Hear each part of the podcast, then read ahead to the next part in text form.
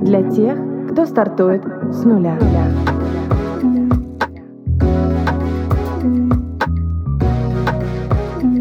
С нуля. Привет, меня зовут Алиса, я основатель бренд-агентства Тую. Здесь мы говорим о брендинге, людях и предпринимательстве. Кто стоит за созданием бизнеса и как эти люди масштабируют свои проекты. Поехали! Друзья, всем привет! Вторник, новый выпуск подкаста с нуля. Я всем очень рада. Говорим с вами сегодня на очень сложную для меня тему. Мы в своей жизни много времени уделяем тому, как к нам относятся люди или конкретный нужный нам человек. А вопрос, любит он она меня или нет, нам в контексте тех или иных взаимоотношений кажется в моменте очень важным. И вот, кстати, понять, если у человека к вам чувства, можно довольно просто. Ты по факту ощущаешь это на интуитивном уровне. Вопрос в том, признаешься ты себе в том, что на самом деле видишь или нет. В мелочах, несостыковках слов или действий, во взглядах, прикосновениях отдаче. Я недавно от одного человека услышала фразу «Я все видел, я все чувствовал, я знал, что она меня не любит, но мне было очень страшно себе в этом признаться». Отсутствие теплого чувства по отношению к себе заметить гораздо сложнее. Себе мы врем искусней, поэтому тема сегодняшнего выпуска — не любовь. На первый взгляд кажется, что тема эта исключительно психологическая, ни к брендингу, ни к маркетингу, ни к предпринимательству не имеет никакого отношения. Но, во-первых, все мы люди, чем бы мы ни занимались. А во-вторых, в нелюбви нельзя построить чего-то стоящего, чего-то, что принесет людям радость, смысл, пользу. Если вы не любите себя, то не сможете полюбить то, что создаете, а как следствие не сможете сделать что-то, что полюбят другие. А значит, тема для подкаста самая, что ни на есть актуальная. Нам довольно сложно признаться честно в том, что именно мы испытываем к себе. Кажется, что любим, потому что вон сколько делаем. Только вот чего делаем-то? В чем эта любовь проявляется? Интересное наблюдение. Мы любим себя так, как в целом нас научили. Как мы видели, что надо любить, так и проявляем это чувство. А теперь подумайте, какие примеры на эту тему у вас в жизни были. Какие отношения у родителей, как с вами говорила мама, какими фразами, когда что-то не получалось. Было ли безусловное чувство безопасности в семье? Был ли пример человека, который любил и выбирал себя? Что про него говорили важные для вас люди? Любовь к себе — это всегда путь, и если мы выбираем по нему идти, делать это нужно осторожно, бережно, с глубоким уважением и пониманием. На каждом шаге нащупывая, как можно с вами, а как нет. Не так давно у меня случилась ситуация, где человек мне не чужой, достаточно резко сказал о том, что я похудела. И раньше я бы в целом промолчала или объяснила, почему, оправдываясь за собственное тело. Но понимание личной границы того, как с тобой можно, а как нет, дало мне возможность абсолютно прямо и бесконфликтно сказать, что комментарий бестактный, его это не касается,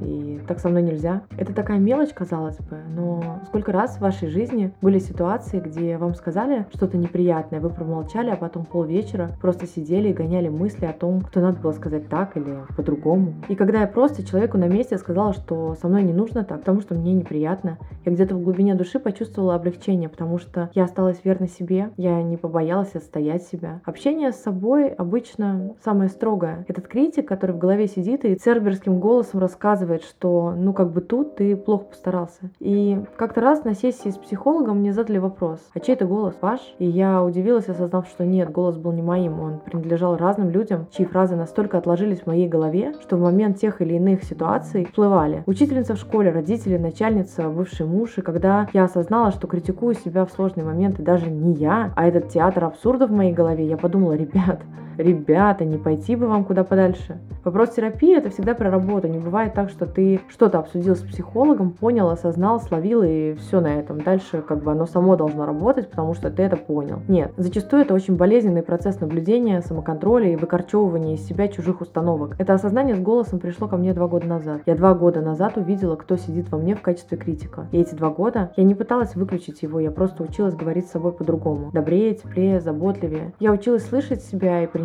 тот факт, что именно я главная любовь всей своей жизни. Это я. Я себя уже встретила. И я это самое главное, что у меня есть. На этот выпуск меня вдохновила заметка психолога Анны Кирьяновой. Заметка так и называется «Не любовь». Почитайте полную версию. Там есть строки. Не любовь это когда ничего нельзя. Когда раздражаешь, мешаешь, лезешь, несешь чушь, выносишь мозг. Сиди смирно в уголке и жди, когда тебя поведут гулять. И не скули, не ной, не реви. Смирно сиди и жди. Когда они заступаются и говорят, сам виноват, это не любовь. Когда ничего не дарят, не любовь. Когда жалко денег на тебя, это тоже не любовь. Это не ненависть. Это иногда еще хуже, потому что ненавидят за что-то. Из зависти, например. И можно уйти или сдачи дать. Они любят просто так. Хотя говорят, да люблю я тебя Только отвяжись. Опять ты за свое. Слова эти про нелюбовь к другому человеку, партнеру, ребенку, родителю. Но ведь посмотрите, с собой мы поступаем так же. Не разрешаем себе ничего, не принимаем себя, раздражаем. Часто глядя в зеркало, мы вместо восхищения говорим себе, блин, какие бока, что с носом, кожа неровная. Ругаем себя, что сказали глупость, затыкаем нытье в голове и не встаем на свою сторону, рассказывая, что сама виновата. Когда на себя жалко денег, когда откладываешь поход к врачу, это все не любовь, это не ненависть, это хуже. Это такое тихое чувство, от которого ты весь скукоживаешься, шея в плечи сжимается, взгляд блекнет. Автор своей заметки говорят, что от нелюбви умирают, особенно старики, дети и собаки. И взрослые люди, которые беззащитны и чувствительны. Нелюбовь делает человека робким, неуклюжим, зажатым и некрасивым. Но я думаю, что нелюбовь близкого случается, когда нет любви к самому себе, когда ты сам себе не дорог, не нужен, не важен, ты становишься таким для окружающих. И, конечно, важно понимать, что